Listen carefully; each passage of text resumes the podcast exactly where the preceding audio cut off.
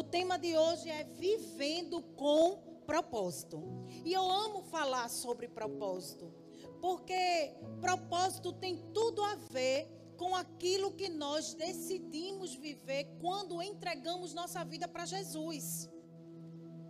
Eu não sei você, mas parece assim que a gente, quando a gente se converte, parece que algo novo começa a acontecer e a gente fica pensando assim: onde é que eu estava que eu não me converti antes?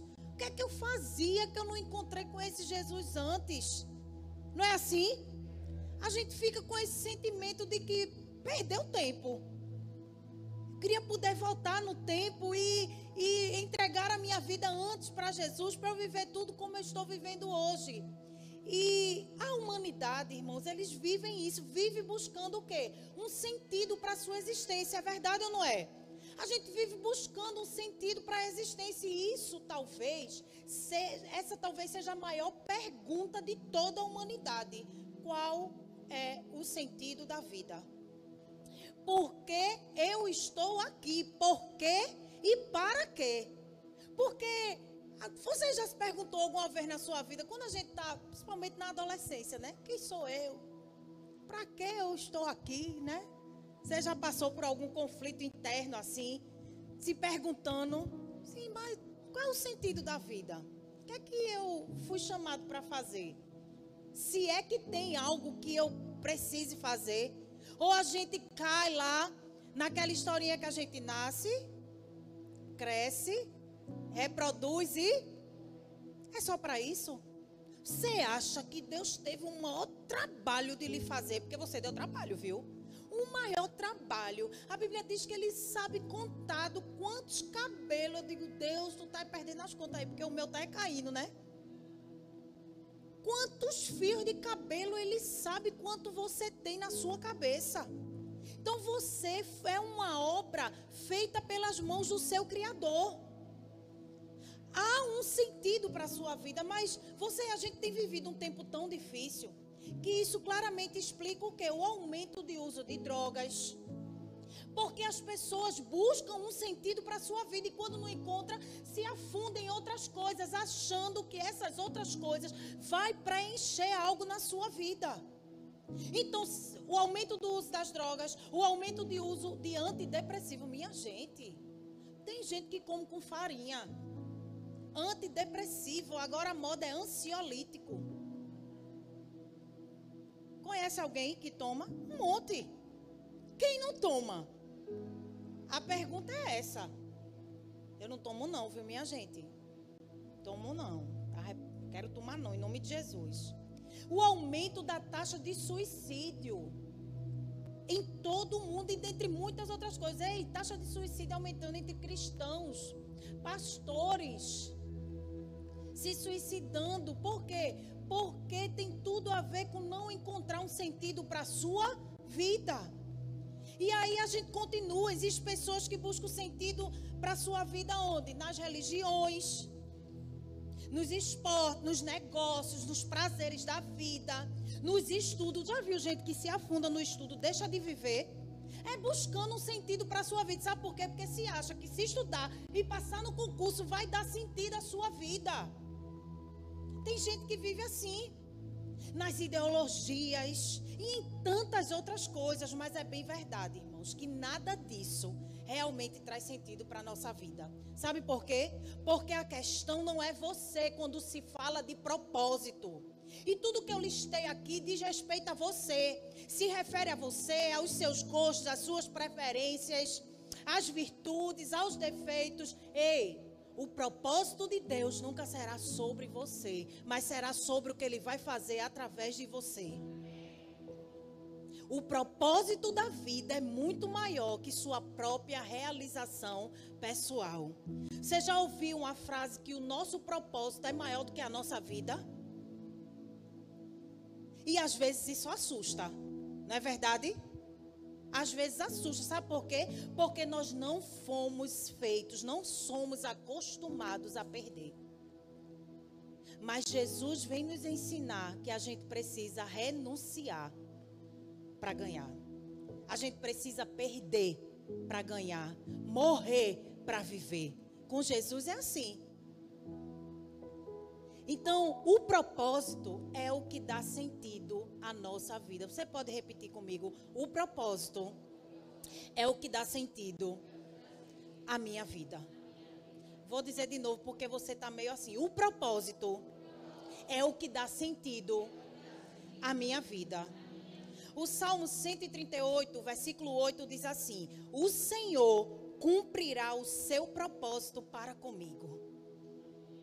Isso é uma afirmação que todas as manhãs você precisa declarar. O Senhor cumprirá o seu propósito para comigo. Sabe por quê? Você foi planejado para viver o propósito. Você foi planejado para viver com propósito. Você não é um mero acidente. Talvez a sua vida toda você achou que é um mero acidente. Por quê? Porque você não foi planejado. Porque talvez os seus pais não te planejou, não te quis. Mas ei, você não é um erro, você não é uma obra do acaso. Você faz parte do propósito de Deus. Digo, uau! Você sabe o que é você fazer parte do propósito de Deus? Eu gosto de declarar, você já ouviu, mas eu vou dizer de novo. Deus, ele não precisa de mim e de você, mas ele conta comigo e com você. Sabe por quê? Porque existe um propósito para ser feito em você e através de você. Você também já me ouviu dizer que aquilo que Deus está fazendo em você não é porque você merece, não é porque você é bom, não é porque você é linda, é não. É porque Ele vai fazer muito mais através de você. Tudo aquilo que chega na sua vida e te abençoa é porque Ele quer fazer com que isso transborde e toque em muitas vidas. O seu propósito não diz respeito à sua vida. O seu propósito diz respeito à vida de Deus na sua vida, naquilo que Ele vai fazer em você e através de você. Não é bom quando Deus faz em mim, mas é muito mais proveitoso quando Ele faz através de mim. E é assim. A Bíblia diz em Isaías 44, versículo 2: Assim diz o Senhor, aquele que o fez, que o formou no ventre e que o ajudará. Não tenha medo, meu servo, a quem eu escolhi. Seu nascimento não foi um erro. Sua vida não é uma obra do acaso. Você pode até mesmo ter nascido sem planejamento familiar dos seus pais. Mas mesmo assim, seu nascimento estava nos planos de Deus. Deus não ficou surpreso quando você nasceu. Você não foi uma surpresa para Deus, não. Ele já havia planejado sua vida. Ele esperava pelo seu nascimento, porque antes de ser concebido pelos seus pais, Deus já havia sido, já havia, você já havia sido concebido na mente do próprio Deus. Dê um glória a Deus. Você foi feito por Deus e para Deus. Deus o planejou com muito cuidado e carinho. Vá anotando aí, eu tô entregando chaves aí para você, viu? Não vai ter pontinho aqui, não. Vai ter pontinho aqui. Ter aqui. Deus está entregando. Você foi feito para Deus e por Deus e para Deus. Deus planejou você com muito cuidado e carinho. Você pode visualizar isso? Que você foi feito com muito amor, com muito cuidado, com muito carinho. Ele pensou na sua raça, na sua cor, na cor dos seus olhos, no tipo de cabelo. Apesar que a gente fica querendo dar uma mãozinha para Deus, né? Não é? A gente dá uma mãozinha, né? Oh, Deus. Mas ele nos entende. Ele escolheu suas habilidades naturais, sua altura. Ele também definiu assim, né? A nossa. O peso, às vezes, é uma decisão nossa, né? Mas ele entregou aí algo para você. Agora tem coisa que a gente decide, né? E ele decidiu o quê? O dia do seu nascimento e já sabe o dia que você vai partir. Você não sabe a sua senha, mas Deus sabe. Tudo foi minimamente planejado ele, por Ele. No, é, o Salmo 139, os versículos 15 e 16 diz assim: Meus ossos não estavam escondidos de ti, quando em secreto eu fui formado e entretecido como nas profundezas da terra. Os teus olhos viram o meu embrião. Todos os dias determinados para mim foram escritos no teu livro antes de qualquer deles existir. Eu me emociono com esse texto. Porque existe tecnologia, faz ressonância, tem ultrassom, tem tudo, mas já vi um bebê em formação, a gente quando é mãe, a gente sonha com a ultrassom, né? O dia da ultrassom, para ver como tá lá. Aí é assim, é impressionante. A gente vai no mês, só tá lá um carocinho de feijão. No outro mês a gente vai, já tem braço e perna. E é uma coisa assim extraordinária, porque de fato, quando o salmista declara aqui que em secreto fui formado, tem coisas na formação do bebê que os estudiosos, os cientistas não conseguem decifrar. Por quê, por quê, pastora? Porque está lá no secreto, é Deus formando. É Deus fazendo. Aí a gente vai lá, tem uma tal de vesícula vitalina. Não é assim? Não, mas eu quero ver o neném. Não, não tem neném, é vesícula vitalina. Eu me lembro que na minha primeira gravidez eu fui e eu, quando via, quando sabia que estava grávida, eu já ia querer fazer ultrassom. Aí lá vai eu fazer a primeira ultrassom, o pastor estava comigo. Só que demorou e deu a hora dele dar aula. E eu estava numa clínica em Boa Viagem. Aí ele disse, amor, eu vou dar aula e volto. Aí eu disse, vai que vai dar tempo. Só que aí foi rápido e não deu tempo dele chegar. Eu entrei sozinha. Quando eu entrei, que o médico começou a fazer, e ele dizendo, vesícula vitalina, não sei o que, que tamanho, não sei o que, tá bonita, tá não sei o que. Quando terminou, eu disse. Aí ele terminou, eu disse, cadê o bebê? Ele não tem a vesícula vitalina. Eu saí de lá arrasada, chorando. Liguei para minha médica, doutora, não tem neném, não tem vesícula vitalina. Aí ela deu uma risada. Ela disse, Claudinha, se não tiver vesícula vitalina, não tem neném. É porque está muito cedo. Mas a gente vai com a expectativa de quê? De ver o neném, o coração batendo. Mas 15 dias depois, irmãos, que eu fui fazer outro ultrassom, já tinha coração batendo. Tem coisas na nossa vida que só Jesus faz, que só Jesus explica. Pode ser quem for, ninguém consegue compreender. Tem coisas que só Jesus faz. E Ele está fazendo na minha vida e na sua vida. Você às vezes nem está vendo, mas Ele está fazendo. Porque tem coisas que vão acontecer no secreto. Tem coisas que Ele vai trabalhar em mim e você que a gente não vai ver, mas Ele está fazendo. Tem transformações que precisa começar dentro para aparecer fora. E Deus ele gosta de trabalhar nisso, de nos tratar por dentro para exalar o seu amor por fora. Portanto, você precisa entender que nada na sua vida é casual. Existe um planejamento divino em cada etapa da sua vida. Amém? Você só seria um acidente se Deus não existisse. Se Deus não existisse, você seria um acidente. Aí ia nascer das bactérias, porque não tem essas conversas, né? Das bactérias, do microorganismo, do não sei o que, dos macacos. Você já pensou uma obra-prima dessa, bonita desse jeito, vindo do macaco? Não tem como, minha gente. Porque macaquinho é amável, mas é feio. Eu amo aqueles vídeos de macaquinho. Eu envio, quando eu acho, eu mando para minha irmã mais velha, que a gente fica trocando é, aqueles videozinhos de macaquinho. Parece gente, mas não é não. Tem uns comportamentos de gente, mas não é gente. Não é. Foi uma obra-prima do Criador? Foi.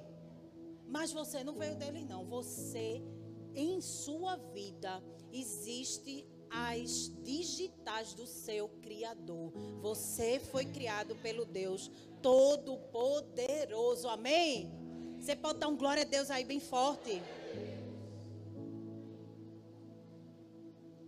Mas o, o importante é que Deus ele existe. E mais do que isso, ele criou você para amá-lo e para ser eterno. Jesus, quando olha para mim e para você, ele nos enxerga lá na eternidade. Aqui é só um tempo que a gente está passando. Mas bom mesmo vai ser estar com Ele na eternidade, onde não vai ter choro, onde não vai ter dor, onde a gente só vai adorá-lo. Mas você pode olhar para mim e dizer, pastora, meus pais, eles não me quiseram desde o nascimento. Eu fui rejeitada, eu fui abusada, eu fui desprezado, maltratado. E de fato, essa não é uma notícia boa, é uma notícia ruim. É algo que marca a nossa vida, mas essa não é a última notícia da sua vida. Você pode não ter sido planejado para seus pais, mas nunca foi um imprevisto para Deus. Deus, ele não comete erros. Deus, ele nunca é pego de surpresa. Você é sim uma obra-prima do Criador. E eu estou falando sobre isso. Você pode estar pensando, vivendo com propósito, sim.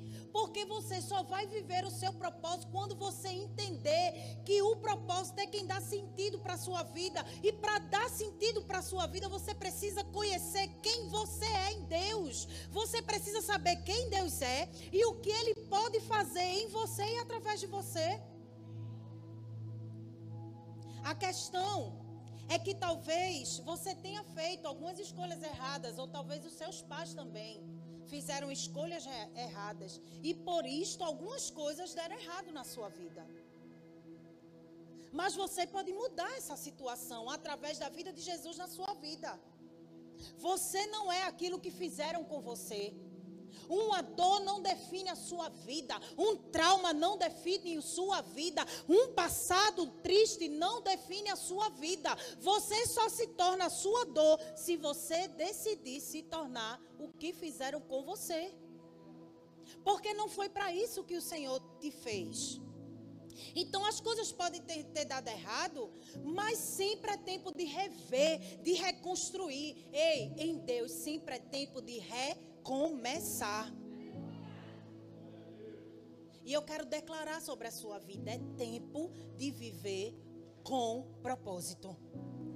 Chega de ficar querendo, ficar tentando para ver se vai dar certo. Eu vou por aqui para ver se dá certo. Eu vou fazer isso para ver se dá certo. Eu vou estudar isso para ver se eu consigo vencer, para dar sentido à minha vida. Eu vou beber, eu vou fumar, eu vou me drogar para dar sentido à minha vida. Chega disso. Você precisa de Deus e de uma vida com um propósito.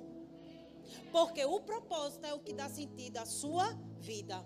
E o texto que está lá no devocional que o tema é Vivendo com Propósito, está lá em Mateus. Você pode abrir comigo? Mateus, capítulo 6. É um, é um, na verdade, esse, esse capítulo é tão precioso. Nos dá tantos ensinamentos. Esse capítulo. E, e é um texto tão simples, mas é um texto que nos ensina tantas lições. Mateus 6, a partir do versículo 25, diz assim: Portanto, eu lhes digo: não se preocupem com as suas próprias vidas, quanto ao que comer ou beber, nem com seus próprios corpos, quanto ao que vestir. Não é a vida mais importante do que a comida e o corpo mais importante do que a roupa? Observem as aves do céu. Não semeiam, nem colhem, nem armazenam em celeiros. Contudo, o Pai Celestial as alimenta. Não tem vocês muito mais valor do que elas? Quem de vocês, por mais que se preocupe, pode acrescentar uma hora que seja a sua vida? Porque vocês se preocupam com roupas. Vejam como crescem os lírios do campo. Eles não trabalham nem tecem. A gente poderia continuar e você depois pode continuar a leitura, mas eu quero parar aqui porque nesse texto, o próprio Jesus, ele está nos advertindo sobre focar no que realmente importa. Porque a gente perde muito tempo com as preocupações dessa vida. A gente gosta de ocupar a nossa mente com pré-ocupações. A gente ocupa a nossa mente com pré-ocupações. O que é o pré? É antes, é uma coisa que nem aconteceu mas você já está pré-ocupado. Não é assim?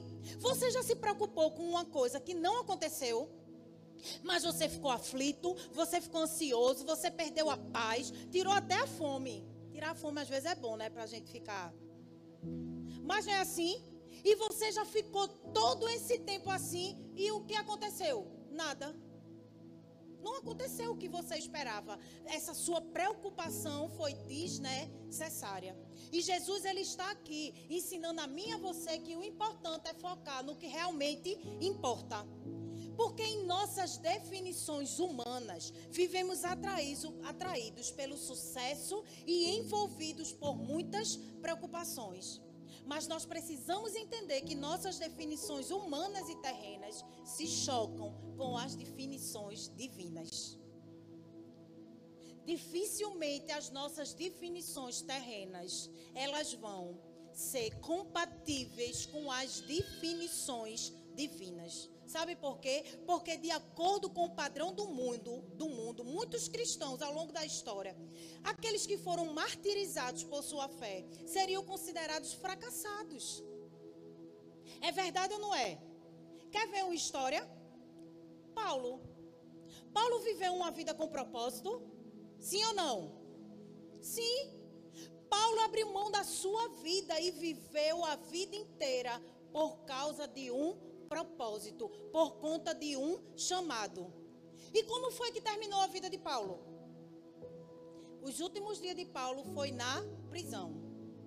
Teólogos dizem que ele foi decapitado. A morte dele foi essa. Você sabia de Pedro? Do mesmo jeito. Crucificado de cabeça para baixo, porque ele dizia que não era digno de ser crucificado como Jesus. Então, nas nossas definições humanas, foi uma Terminou a vida com sucesso? Não. O que era que a gente esperava? Paulo numa ilha, vivendo na sombra e água fresca. Quem sabe até casado, com filhos, de boa. Porque viver uma vida, não é assim a nossa definição humana? Aí você está olhando para mim, pastora, e todo propósito tem que terminar assim? Não. Mas eu quero que você entenda, porque às vezes a gente passa por algumas situações e a gente não entende. Porque a gente acha que só tem que ser tudo bem, tudo bom, tudo maravilhoso. Eu não estou vivendo propósito. Sim. Mas as nossas definições humanas não são as definições do céu.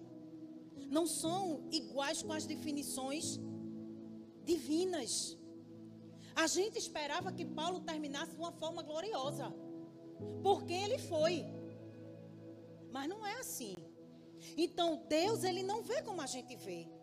Deus, é, para o mundo, as pessoas podem olhar para a história de Paulo e ficar, foi um fracasso. Não é assim? Mas não foi assim para Deus. Para Deus, Deus vê as coisas com a lente da eternidade. Imagina o galardão de Paulo no céu. Imagina, sabe por quê? Porque ele cumpriu o seu propósito até o fim. Ele não negou a sua fé. Ele foi até o fim. E quantos de nós temos nos escondido? Prefiro ficar neutro. Ei, Deus vomita, porque a Bíblia diz que não pode ser nem mor é, é quente ou é frio. Morno, ele rejeita. Ou você é de Deus ou você não é de Deus. Esse negócio de meio termo, de ficar em cima do muro, né, pastora, eu não gosto de me envolver nessas coisas, eu não gosto de política. É, é, eu não vejo problema. Cuidado, cuidado. Porque não é sobre a minha a sua vida que está aqui, não. É sobre uma história, é sobre um legado. É que nossas de decisões hoje definem o futuro. Aquilo que está sendo definido hoje vai gritar lá na frente. Então a gente precisa se posicionar, sim. Amém? Então, se desejamos dar sentido à nossa vida, precisamos viver pelas definições divinas, pelas definições que são eternas, pois qualquer outro caminho um dia falhará ou acabará. Mas quando decidimos viver o propósito, nós apontamos para a eternidade e para tudo aquilo que Deus criou para você ser e para você fazer. Dê um glória a Deus.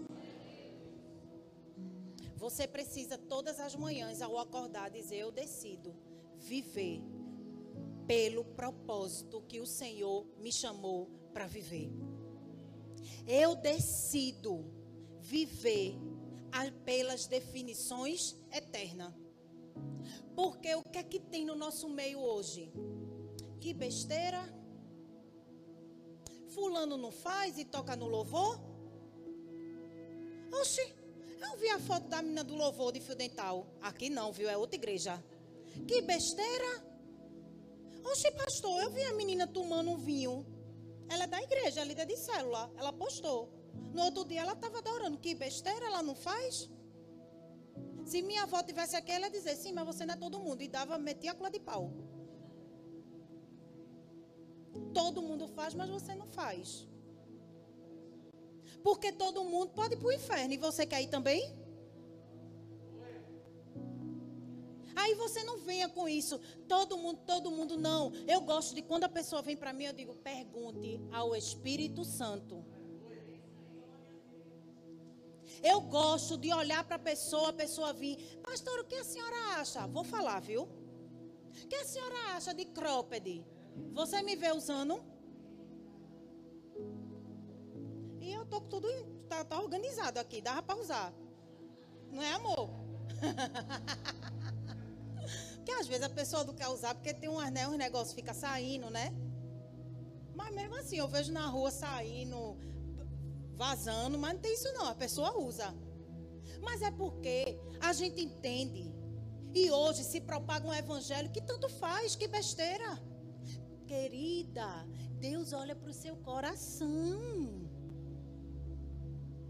mas você ministra, você fala quem você pertence com a maneira que você fala, com a maneira como você se veste, com a maneira como você se porta. Você fala quem você pertence.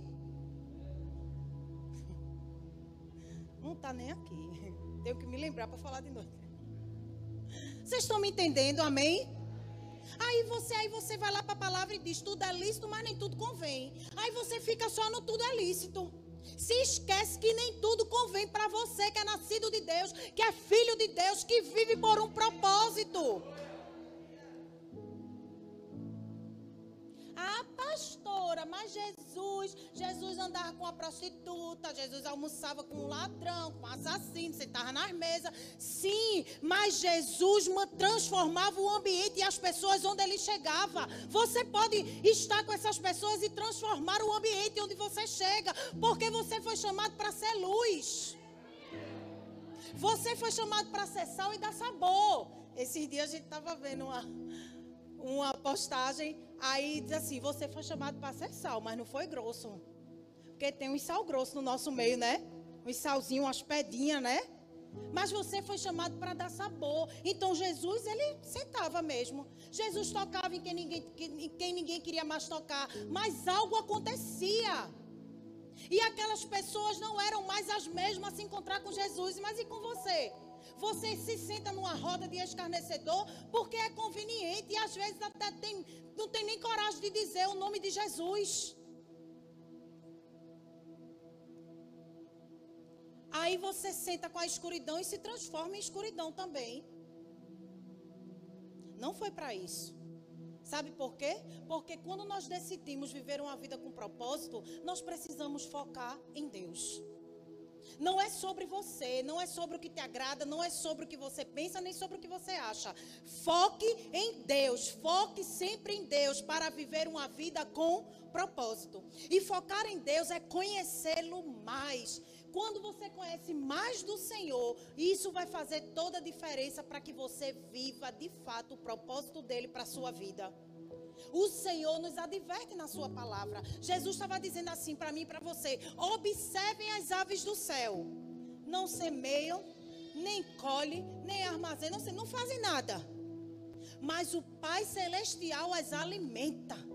Quanto mais a você, não tem vocês valor maior do que elas? Se eu alimento os passarinhos do céu, eu não vou cuidar da sua vida, mas você vive preocupado. Você decide viver a sua própria vida e coloca de lado o propósito de Deus. Mas Deus está dizendo para você nessa manhã: não se preocupe. Se você quer viver com o meu propósito, até as aves do céu, que não faz nada, eu alimento quem dirá a sua vida. Jesus está dizendo, em outras palavras, confie em mim. Se eu cuido dessa forma das aves do céu, quem dirá de vocês que são filhos? Quantas vezes nós nos preocupamos com tantas coisas ao nosso redor?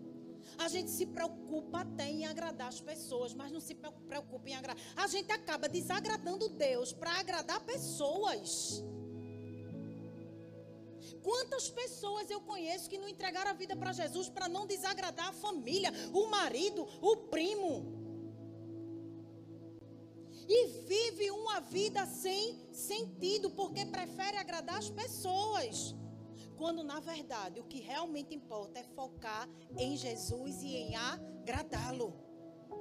Nesse mesmo capítulo 6, o versículo 33 diz assim: Busquem, pois, em primeiro lugar o reino de Deus e a sua justiça, e todas essas coisas lhes serão acrescentadas. E eu não estou falando daquilo que eu só li, eu estou falando daquilo que eu vivo na minha vida. Eu me lembro muito bem que quando nós tivemos a nossa primeira filha, o pastor trabalhava muito. Ele saía de quatro e meia da manhã, ele tinha um aluno de cinco da manhã na academia. E o pastor só voltava para casa onze e meia da noite, porque ele tinha um último aluno de dez e meia, ou era dez horas. Trabalhava muito. E quando Valentina chegou, Deus começou a falar com ele e ele disse: Filha, Deus está falando comigo que eu só consigo ir para a igreja no domingo. Mas também ele passava o domingo na igreja e eu quero me dedicar mais ao Senhor, então eu vou parar de trabalhar à noite. E para ele, que trabalhava por hora, ia fazer uma diferença no salário. Cada hora perdida era menos um dinheirinho para o leite da menina, para o plano de saúde. Mas aí Deus foi falando com ele e Deus foi acrescentando. Como? Não sei explicar. Eu explico. Milagre do Senhor bênçãos do céu, princípio vivido, promessa cumprida. Aí quando Vinícius chegou, eram dois bebês, porque Vinícius nasceu, Valentina tinha um ano e cinco meses.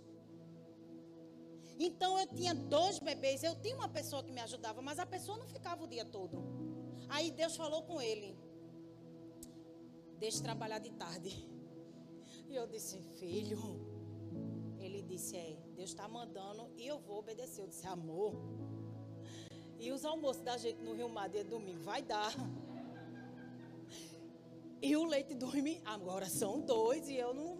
É muito leite. Tem que ter muita comida. E ele olhava para mim, ele sempre foi um homem de fé. Deus vai prover. Se ele está mandando, ele se vire. E o que foi que Deus fez? Proveu. Como? O céu sabe, eu não sei, mas ele sabe. E por último, na pandemia, você já sabe.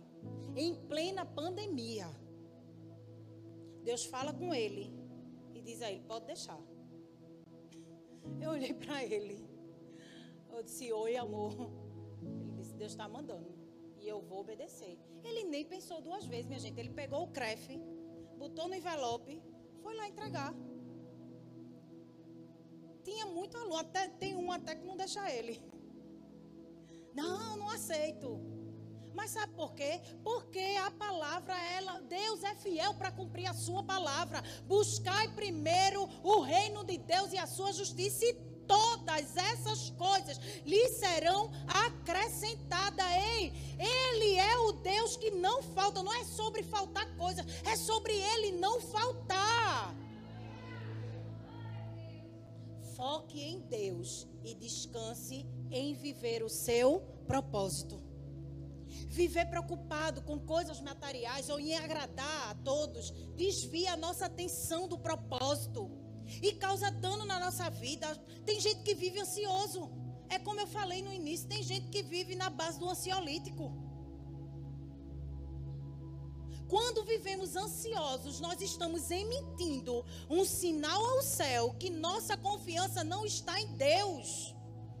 Nossa confiança está no remédio, está no dinheiro, naquilo que está causando minha ansiedade. Quando a Bíblia nos chama, nos chama a confiar nele. E sabe qual é o conselho para hoje? Torne seu propósito o maior desejo a ser vivido. Torne o seu propósito o maior desejo a ser vivido. Mas sabe uma chave que eu quero te entregar nessa manhã também para que você possa viver uma vida com propósito? É que você precisa cuidar do seu coração. Cuide do seu coração. Porque no texto que nós lemos, o Senhor enfatiza o quê? Que Vocês têm muito mais valor do que qualquer ave do céu. Deus, irmãos, o nosso valor é incomparável a qualquer outra coisa. Nada se compara ao valor de uma vida para Deus. E aqui nós entendemos que, tem, que nós temos muito valor para Ele. Mas qual o valor de Deus para você? É tão bom a gente saber que é amado. É tão bom a gente saber que é cuidado, que é valorizado por Deus. Amém? Não é bom? Não massageia o nosso ego cantar. Diz que amado sou, sem que eu me sinta assim. Não dá um refrigério a gente saber que nós somos amados. Mas e você para Deus? Como é? O contrário é verdade? Será que Deus se sente amado e valorizado por nós? O que tem ocupado o teu coração? Por isso que eu disse: cuide do seu coração. Por quê? Porque certa vez Jesus declarou, também nesse capítulo, no versículo 21, diz assim: Pois onde estiver o teu tesouro, aí também estará o teu coração. E no nosso devocional, o pastor disse assim: ele diz que é como um imã. Se o teu coração estiver no propósito, então o propósito será teu maior tesouro. Se o seu coração estiver em Deus, o seu coração vai estar no propósito. E se o seu coração estiver no propósito, nada vai atrapalhar você de viver aquilo que Deus planejou para você. Você precisa prestar atenção nas propostas que você tem recebido, porque tem muitas propostas que te afastam do propósito. Deus te entrega um propósito, mas chega uma proposta e você se desvia do propósito e vai viver a proposta. Sabe por quê? Porque o nosso coração é enganoso. O nosso coração é facilmente seduzido por propostas que alimentam o que? A nossa alma. Mas se o seu coração estiver preenchido pelo propósito, não terá espaço para as propostas lançadas. Preste atenção. Abra mão das propostas e fique com o propósito. Deus nos chama para vivermos com propósito e não por uma proposta. E propósito tem a ver com missão. Preste atenção. E proposta, pastora, tem a ver com escolha. Diogo, quando você recebe uma proposta de emprego, você vai discernir, você vai escolher. Não é assim? Você vai avaliar se você quer ficar ou não. Amém? Mas quando você recebe um propósito de Deus, você recebe uma missão. E isso se torna maior do que a sua própria vida. Quando o Senhor nos entrega um chamado, um propósito, esse, isso se torna algo maior do que a nossa vida. Lembra de Abraão? Ele recebeu um chamado. Deus tinha um propósito para a vida dele. E Deus entregou a ele e ele não questionou, porque não era uma escolha, era um propósito. Não era uma proposta. Foi assim também com dois homens, em circunstâncias diferentes. Eu amo falar sobre isso. Conhece Jonas e conhece Paulo.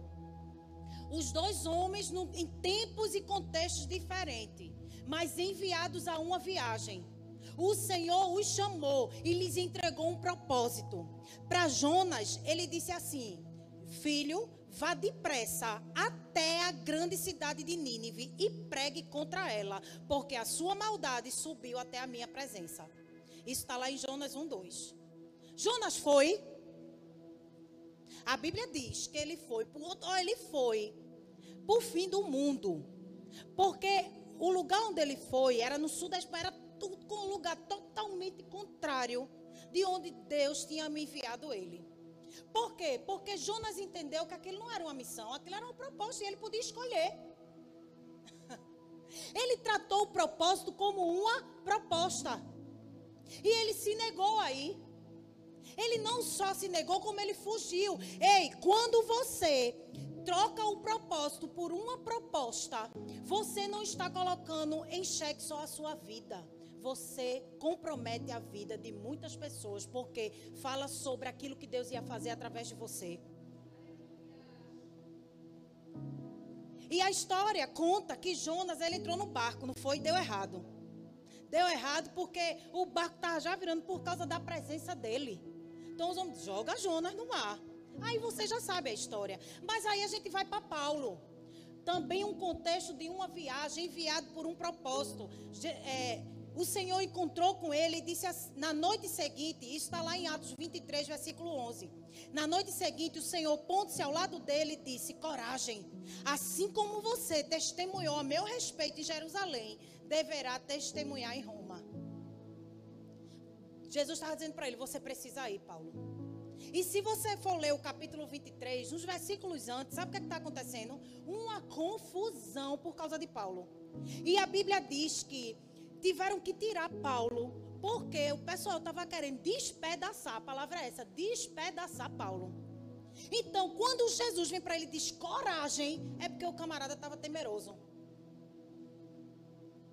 Assim como Jonas não queria ir para Nínive porque tinha todo um contexto de uma cidade extremamente violenta, perversa, um povo mau.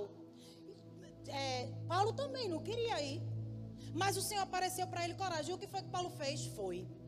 Sabe por quê? Porque Paulo entendia o propósito de Deus, a missão que ele tinha, o chamado do Senhor para a sua vida. E sabe o que é que Paulo fez no barco? O barco lá na tempestade, presta atenção, a mesma tempestade. O barco querendo virar. Sabe o que é que Paulo faz? O povo tudo já só faltava enterrar, morrer e esqueceram de enterrar. E Paulo dizendo: Bora, se anime, vocês não vão morrer, não. Vocês não vão morrer, não. Se fosse eu, dizia: Eu estou aqui, ó, por causa de mim, vocês não vão morrer. Mas não, ele dizendo: Bora, vocês têm que comer, porque o povo estava desanimado, já querendo morrer, não estava mais comendo. E Paulo, sabe por quê? Porque Paulo amava as vidas, porque Paulo tinha paixão pelas vidas e porque Paulo vivia com propósito. E aí, qual é a sua decisão? Viver pelas propostas ou pelo propósito que o Senhor te entrega? Não viva dando desculpas a quem te entregou um propósito. Talvez essa seja a sua realidade. O Senhor está te entregando um propósito e você vive dando desculpas para não viver o propósito. O ministério pode vir. Eu quero terminar entregando mais uma chave para você. Confie, mesmo sem entender. Porque no caminho para viver o propósito, você vai viver situações que talvez tente trazer dúvida à sua vida, incerteza, circunstâncias a quais chamamos de processos. Mas precisamos em todo tempo confiar em Deus, mesmo sem entender. Eu gosto muito de declarar: Deus sempre sabe o que está fazendo. Você pode olhar para essa pessoa que está aí ao seu lado e dizer para ela: Deus sempre sabe o que está fazendo. Confie, mesmo sem entender. Enfrentar os processos faz parte do cumprimento do propósito. Sabe por quê? Porque se você está convicto do seu propósito, o propósito te faz permanecer mesmo em meio às tempestades mesmo em meio às lutas e às aflições, porque você tem uma certeza que o Senhor declarou para mim e para você: nunca te deixarei, jamais te abandonarei. Não é sobre você enfrentar as lutas sozinho, não, você vai enfrentar as lutas, mas ele vai estar com você. Sabe? Cassiane, Deus vai na frente. Deus vai na frente, abrindo o caminho. Eu gosto tanto de pensar que está Deus na minha frente e eu vou passando, quebrando as correntes. Ele vai tirando. O que chega na gente não é nada diante daquilo que ele já nos livrou. Foi assim com Josué. Lembra de Josué? Josué estava desistido, seu líder havia morrido. Talvez a tristeza e o luto fossem motivo para fazer com que ele desistisse do propósito. Mas mesmo diante de tamanha dor, o que motivava Josué a permanecer era o propósito que Deus entregou para ele. Viver com propósito nos dá esperança. O seu sim para viver com propósito vai abençoar muitas vidas.